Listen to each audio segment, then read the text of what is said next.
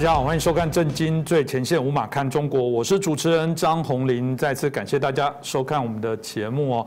那有一些朋友会说，哎，怎么还戴口罩？因为啊，台湾当然我们还在警戒的一些疫情啊。我们在棚内摄影棚还是有其他同事，所以有很多人当然会觉得说戴口罩好像有时候嗯看起来就不是那么样的一些舒服哦。不过我想防疫的部分不谈舒服，谈安全啊，这个请大家多包涵一下。那我们希望台湾疫情赶快过去，不止台湾了，应该说全世界。疫情，我们希望都赶快趋稳，让大家回到正常的生活。呃，我们都希望这个世界每一个人都平安健康啊。同样，我们知道中国中共一直想解决台湾的问题，特别有一些张狂的学者，还会用各种各式各样的一些言论哦，甚至说就丢颗核子弹过去啊，反正我们。中国人那么多，台湾才两千三百万，我随便这个每个省减多少人去，就再拨个两千万过去，就全部都占满了。这个有什么难的事情？中国没什么多，就是人最多。难道中国人的命不是命吗？哎，知道台湾这个你们还在做这种大外宣，在干扰台湾内部，很多我们配合的这些红媒还在谈，哇，台湾死多的人多严重。如果照这个说法，那这不这个国家的领导者，这个政治人物不？被这个啊，我们讲的骂翻了才怪。这个就我们看到有许多多元的，然后我们谈到的是不一致的双标的一个状况啊。虽然我讲，值得我们好好来谈谈这些所谓的武统派到底是如何，而且当然也可以让我们反思台湾怎么内部还会有赞同，希望他们赶快武力来统一台湾的人的这样的一些看法。那今天我们开心邀请到透视中国的高级研究员，也是台大政治系的荣誉教授明居正老师。啊，来跟我们来谈一下这个议题，明老师你好。呃，主持人洪林兄好，各位观众朋友们大家好。是，其实呃，当然谈到这个都有一些指标人物了，有时候我们也懒得提了。不过其中有一个，因为对台湾的民众也许比较了解一下，就是有一位李毅哦，那他当时也就是提到武统论，那来到台湾，后来呃，台湾也因为认为这部分对自己的国家有充满了台湾的一些敌意，那最后被啊遣送出境哦。那当然这引起许多不同的讨论。那从他当一个指标，我觉得也可以让我们了解一下。到底这些武统的这些啊学者背景，他们到底在想什么？可以讲丢一颗原子弹这样的事情，我可以把它界定。现在他还没做，我认为这种就是杀人不眨眼才会去说出冷血的话。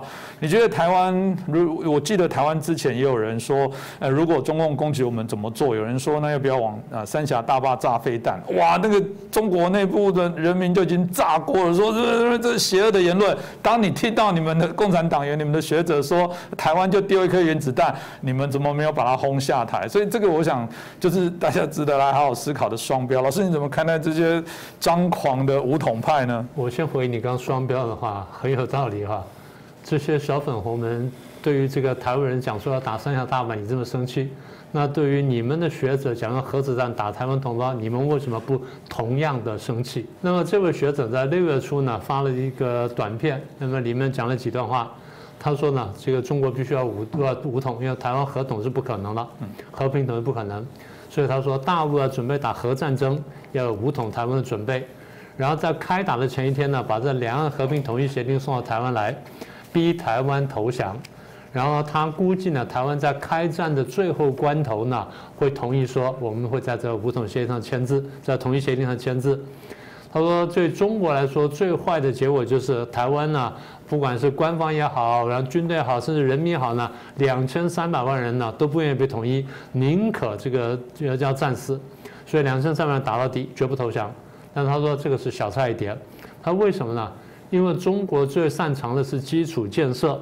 他说台湾人呢全部死光了，在核战当中全部死光了，没关系，我们轻而易举可以送四千六百万人到台湾来，因为大陆有十一十四亿人。换句话说，他讲的底线很简单，就是台湾呢，这个两千三百人没关系，我全部杀光，然后把台湾夺过来，然后完成统一，啊，这是一个丧心病狂的言论。所以这不可思议，你你们可以接受这种言论吗？那个号称两岸是同胞，血浓于水。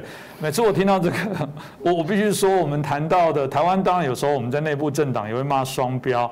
我一直觉得，包含啊，这次我们看到中共的这个百年的这些谈话里面，也在谈到要解决台湾问题等等很多的一些说法，也谈到说要重新什么九二共识或干嘛。好啊，如果你老爱谈九二共识，我之前也在节目当中骂过啊，有个啊中国国民党的这个呃市议员啊，因为他曾经在内部在台湾内部在讨论这个五星级能不能在台湾的时候，他说他誓死要捍卫五星级在台湾。我说你真没志气，你应该说我誓死要让中华民国国旗在中国的国土飘扬。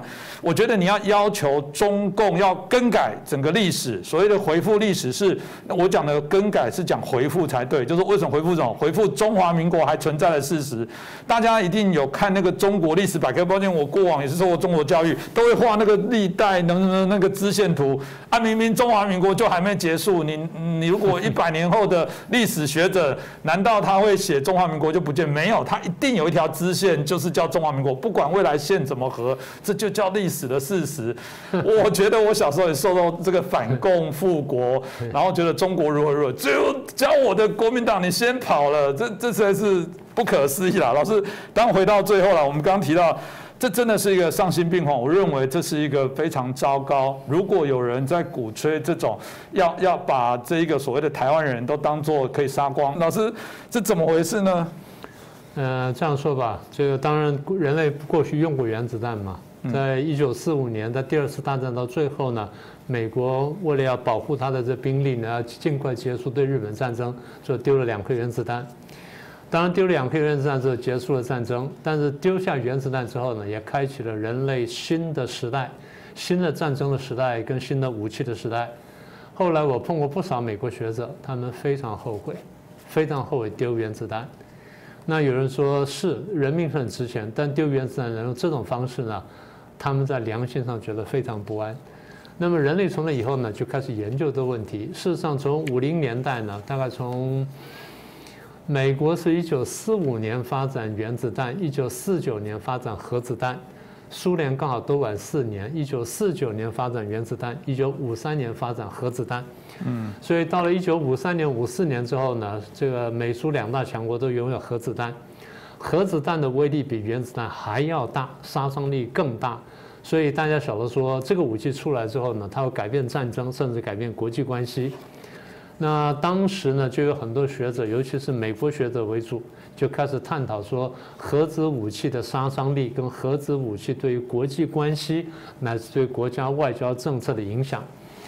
他们就得到结论，就是说，如果呃很多主要国家都有核子武器之后呢，大概战争当中是不能使用核子武器的。为什么呢？你也丢的话，我也丢，最后结果就变成恶性螺旋上升。而核子武力的威力太大，它不但会杀伤人、破坏建筑物，然后消灭军队，它会破坏人类的环境。那严重话呢，可能会造成核子冬天，也就是那那个云呢上去之后呢，会遮蔽阳光，最后就形成核子冬天，就光合作用没办法进行，最后植物一点点的消失，然后最后这个吃植物的动物消失，然后吃动物的动物也消失，就变成核子冬天。所以。大家从五零年代之后认识到核子武器的威胁，慢慢对于战争跟尤其是核子战争呢，就有很大的戒心。所以后来你可以看到，就为了为了避免核子战争呢，大国之间虽然有军备竞赛，也是签订了各种各样的条约呢，彼此限制。然后呢，我们后来在节目上也讲过，我们说。有拥有核子武器的国家很少公开直接爆发战争，嗯，对不对？因为他们真的怕最后走到那一步，所以双方即便就是偷偷摸摸进入战争之后呢，都不敢讲，不敢声张，因为怕最后走到那一步。但是呢，的确有政治领导，有国家的政治领导人公开讲过核子战争或原子战争。这个人呢，就是毛泽东。毛泽东在一九五零年代呢，这个第二次去莫斯科。然后呢，去见了这个呃中国留学生，在里面大谈什么？大谈原子战争。嗯，他说这个世界大战呢，他当时要是从列宁角度去谈世界大战。他说世界大战，我说迟早会爆发啊，晚来不如早来，小打不如大打啊，这个很奇怪啊，晚来不如早来，小打不如大打。然后他说打到最后呢，我估计无非就是扔原子弹，啊，你也扔，我也扔，扔得一塌糊涂。全世界当时大概只有十几二十亿人，他死掉一半，他想死掉一半人了，就是扔核子弹、扔原子弹，全世界死掉一半人。他说剩下一半呢，我们就造成一个共产世界。为什么呢？毛泽东是一个很奇怪的战争万能论者，在人类历史上、人类思想史上，这种人非常罕见，非常非常罕见。绝大部分人都认为是战争是坏事，只有毛泽东认为战争是好事。因为毛泽东从对日战争当中得到的结论：战争完了之后呢，我的对手削弱了，啊，甚至垮掉了，然后我就变强大了，我就把对手削弱了，然后最后我就就统一了。所以他的逻辑是这样的。所以当时美国跟苏联怎么看呢？美国、苏联看说，你鼓吹我们爆发战争，然后你用人口多多生小孩，然后最后他说最后呢，剩下来的人呢就就走出去就占领世界了。他话讲的很直白呀。就是你们都死光了，就剩下我中国人了。我中国人走出去就占领世界了，这是最疯狂的占领世界的想法。他死掉一半人再重建。好了，那么这么一来呢，这个这讲讲完话之后，这话当然就传到他是苏联讲的，在莫斯科讲的话，当然就传到苏联共产党耳里面。苏联共产党一听大吃一惊，说有人怎么会这么荒唐？所以苏联共产党会讲说这是战争狂人，我们绝对不容这种想法。甚至半公开批评过他，毛泽东当然也没有把他话收回来。那简单说就是，当大家认识到这种武器可怕的时候，大家有一种自我约束的心理。我们还不要说人道主义，大家就晓得说，为了保存人类，这种事情都不要随便去想，更不要说去讲出来。今天我们在台湾比较没有感觉，在过去一零一大楼前面呢，偶尔还看到有纳粹党的旗子出现，对不对？或纳粹标志出现，所以当时以色列这个代表处呢，就曾经经文代表处呢，就曾经跟我们反映，然后抗议过，说你们这个怎么容忍这东西？台湾社会对这比较没有感觉，你在欧洲社会比一下希特勒那行走的行礼的姿势看看，当场逮捕。有过很有名的足球员，他挡下一个很难的那个守门球之后呢，就翻身了，就比这个动作禁赛了。然后有一个那个小女儿的十七八岁，在介绍她是导游，在介绍那个呃集中营的时候比这个手势，从此呢就开除工作。也就是这个东西呢，在国际上已经视为一种禁忌，觉得说这个人太坏了，杀人如麻。而今天有人讲杀人呢，讲得津津乐道，讲到说高兴的不得了。所以换句话说，我说这些人人性呢，不知道跑到哪里去了。先讲回说战核子武器跟核子战争，我一再强调，我说核子武器跟原子武器是两件事情。原子武器是核分裂，核子武器是核融合。核融合释放能量要大得多，杀伤力要大得多。所以，当人们认识到原子核子武器可怕之后呢，大家就算做出来，但基本想什么？我防卫，我没有想到去主动进攻，没有想到说我主动去用。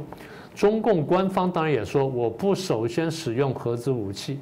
这话讲的其实不错，意思就是说，你不用核子武器打我，我就不用核子武器打你。这话讲的是不错的，问题是你相不相信共产党而已。嗯，只是这问题。好。那现在我觉得比较让人担心是，第一，有这么大的一个学者出来讲这种话，啊，这第一个；第二，你再看底下留言，很多小粉小粉红在附和，高兴的不得了。我觉得这才是可怕。也就是说，这个社会然后跟这种集体啊产生这种心态呢，我觉得这是不可容忍的，这是真的是叫做什么？违背当前人类的道德准则。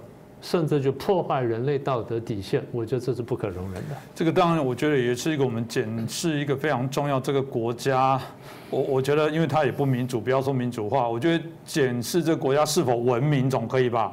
难道共产党不谈文明吗？你们自己的国家这样的一个学者或者有相关学者官员说出这样的话，你们内部唱和觉得好，这国家是可以的吗？我觉得这真的值得反思啊。当然。真的是不把中国人的命当命哦！整个中共这个认为我你人民都是我的东西，我的财产，这蛮有趣的哦。这跟国家是因人民，然后为了服务人民，反过来国家的人民好像变成物品。有人说啊，这当然啊，因为中共推行唯物论，但但人跟物毕竟还是不同啊。这个到底？嗯，怎么会？这个我觉得要请老师来解惑一下。老师你怎么看？为什么他们会为了政治目标牺牲大量的人无所谓？重点是刚刚提到的，人民也觉得理所当然。对，你这话讲的很好。第一，有人这样讲；第二，很多人觉得理所当然，这才是可怕的地方。所以我常讲，我说台湾很多人呢，呃，过去早年是很认识共产党的。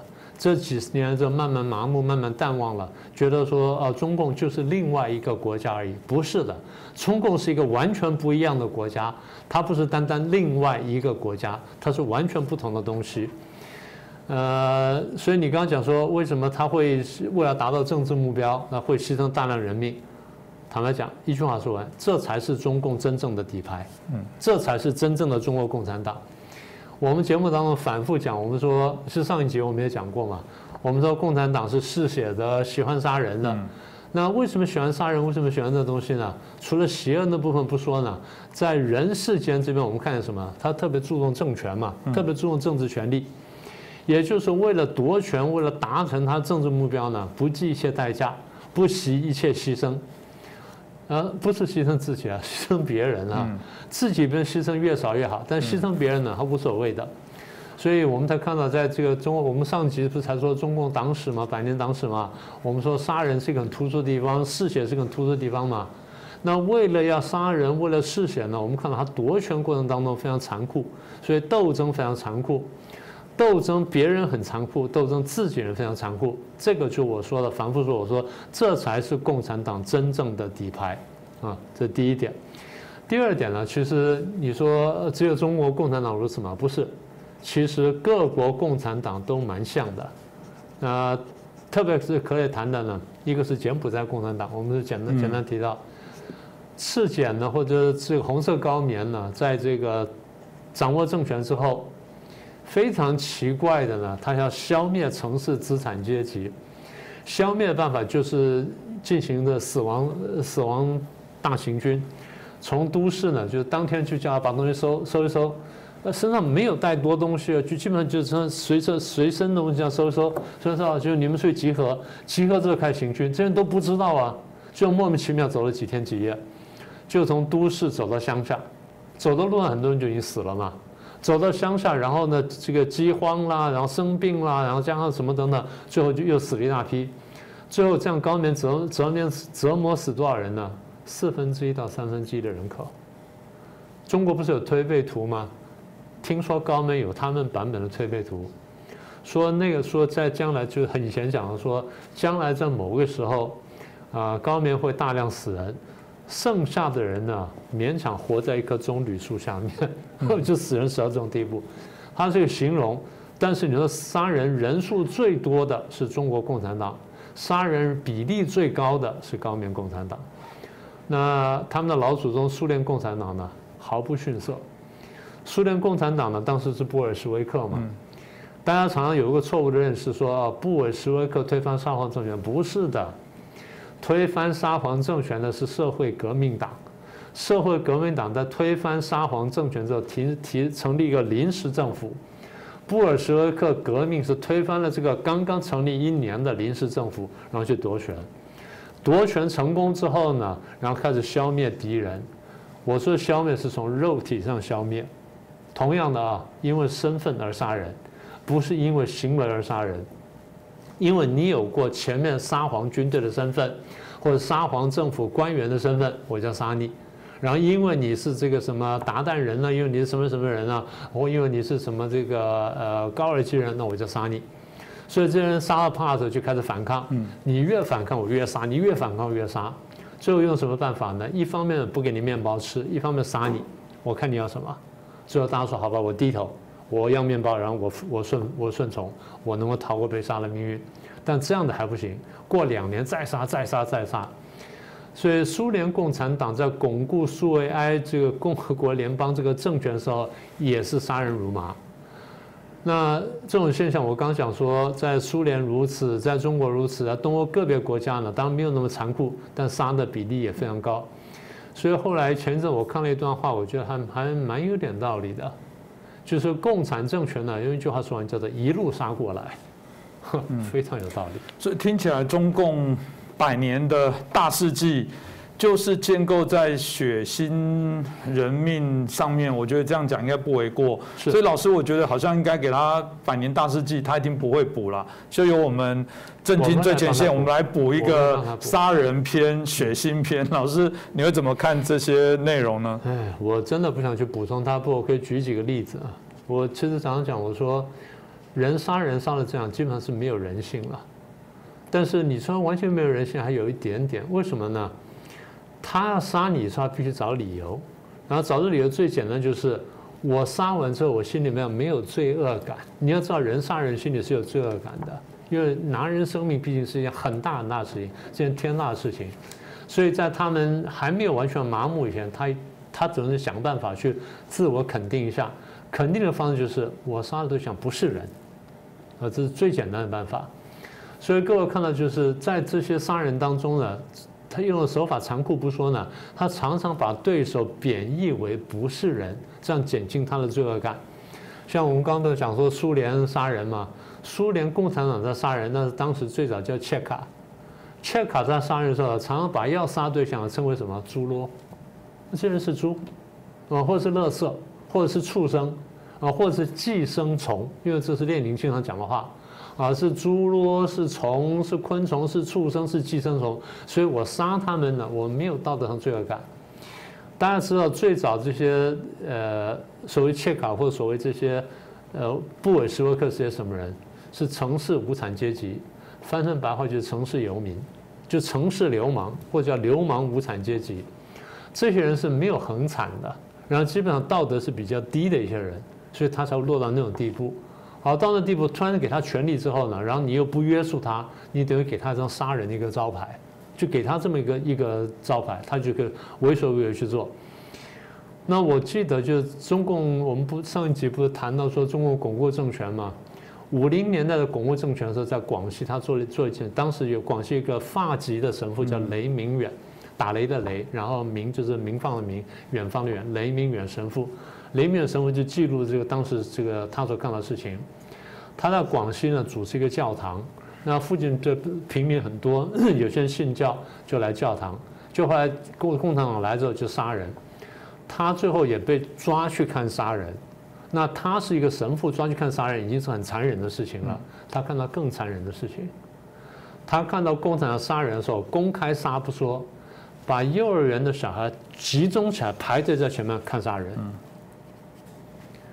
小孩吓会哭嘛？嗯，经常看，看几次之后，小孩就不怕了。共产党是这样来做的。现在大家看到，共产党杀人有时候还游街呢，对不对？所以我说这是一个落后社会，这不是乱讲的。那你说啊，这是过去事情，现在没有了。大家不要忘记，他杀香港人呐。香港事情爆发的时候，我就说他们会杀香港人。很多香港朋友还不相信，我说你们千万记得，共产党会杀人。现在他们相信了。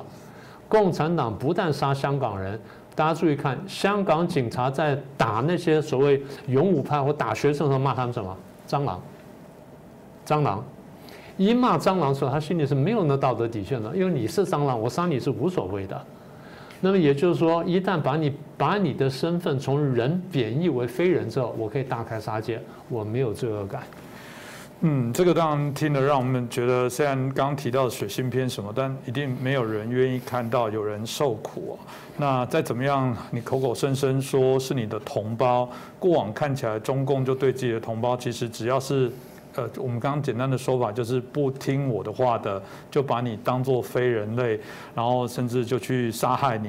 这部分当回过头来套用现在台湾的状况。哎，我们看到中共也是看起来是口口声声说是同胞啊，是爱啊，是什么的？另外一边又重放这些武统的这些张狂的人来叫嚣，所以软的硬的看起来是现在台湾所面临的这些问题。老师又怎么看这个？说我们是同胞，又会纵容内部有人说丢核子弹，老师怎么看待这样的状况？所以我们不是常说共产党为为达目的不择手段嘛？这第一个，第二就是。我常讲，我说，在大部分人类社会里面呢，我们建打造我们这个社会基础的一些原则呢，基本上是爱，是亲情，是情，对不对？共产党不是。我常讲，我说共产党一开始呢以恨为基础，这点大家真的好好体会一下。所以当时这个孙中山就讲说，他说共产党是用恨来动员人，这话讲的很有道理。呃，前一阵子不是网络上流传一个笑话吗？说大陆人忙死了，嗯，一大早起来要恨日本，然后中午要恨恨美国，然后下午要恨台湾，傍晚呢恨南韩，然后现在抽个时间要恨以色列，恨谁？恨谁？恨谁？所以基本上这是一个恨以恨为基础的这么一个社会。所以出来这种人呢，其实不足为怪。我常常讲，我说，其实更可悲的就是，不但出了这种所谓知所谓的知识分子，更可怕就是他在社会上有一大堆人附和他，这种人不在少数。那其实这个事情，他们自己有有些人有过检讨，但是那检讨声浪呢，很快又被压下去了。大概几年前呢，广州就有个学者就是出来讲，他说，其实中国共产党教育也是一种狼奶教育。把人呢教成狼，教成野兽，所以喝了狼奶之后呢，学者变成狼性的学者，然后人民变成狼性的人民，小粉红变成狼性的小粉红，对不对？所以我们看到在我们的节目下面留言呢，有些也就这种人嘛，他已经没有真正的这个思考能力，也没有人性了。我觉得共产党最早骗人就说啊，我们是要解放全人类，事实上呢是在禁锢全人类，在奴役全人类。我们上次不是讲说共产党不把人当人看吗？不把人当人看的时候，人性、人性尊严跟人道主义呢是全部被践踏的。所以讲的话呢，呃，说的轻一点呢，就对台湾种族灭绝嘛。而到现在为止，就像你说的，这社会上没有太大的救责的声浪，没有太大的谴责的声音，官方没有人出来反对或制止，然后没有人出来公开讲说这件事不对，甚至要道歉。讲了半天呢，就是中国共产党的党文化会制造这种这种东西，所以我才讲我说共产党呢对人类的这个伤害呢大到难以想象，它真的是邪恶的，然后也应了这个共产党宣言最早的一句话，它一个共产主义的魔灵在欧洲大地上游荡，现在一个共产主义的魔灵在中国大地上游荡，正准备走出去，所以简单说，它的邪恶超过当年的纳粹。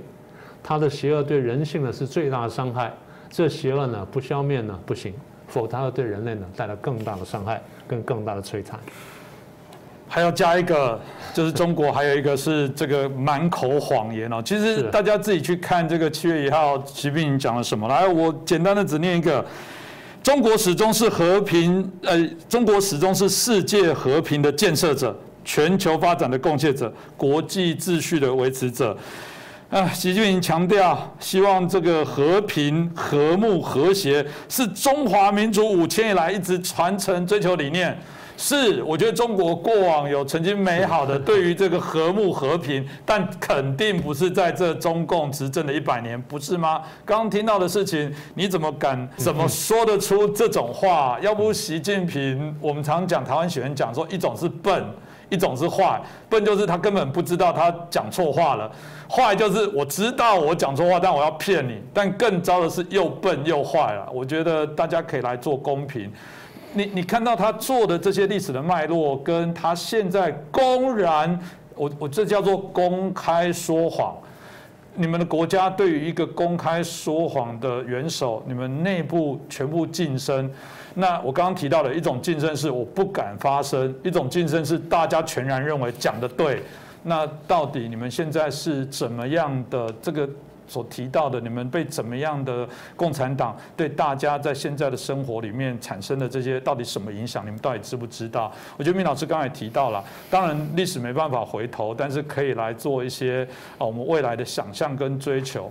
有人真的想，如果当时中国来施行的是三民主义，谈到的是追求自由民主，会不会我们现在？呃，所看到的中国会是不大一样的，我觉得值得来思考。那你们还愿意他讲的还有下一个中共的一百年吗？我觉得这只能交由大家来好好思思维这个问题。那今天很谢谢明老师哦，谢谢，也很清楚的跟我们在谈到从这种武统派的这些党员的叫嚣来看待，我觉得中共是这个什么样的政权？我觉得可以让大家更清楚这些全貌。那努力的，我觉得要把他们丑陋的面目，还是要让更多人来了解。那再次感谢明老师，也感谢大家的收看。希望大家如果喜欢我们的节目啊，协助我们让更多人来了解。再次感谢大家。各位震惊最前线的好朋友们，我是主持人张红林，欢迎订阅我们的频道，也记得打开小铃铛，掌握最新节目通知，让精彩评论不错过。更欢迎留言、转传影片、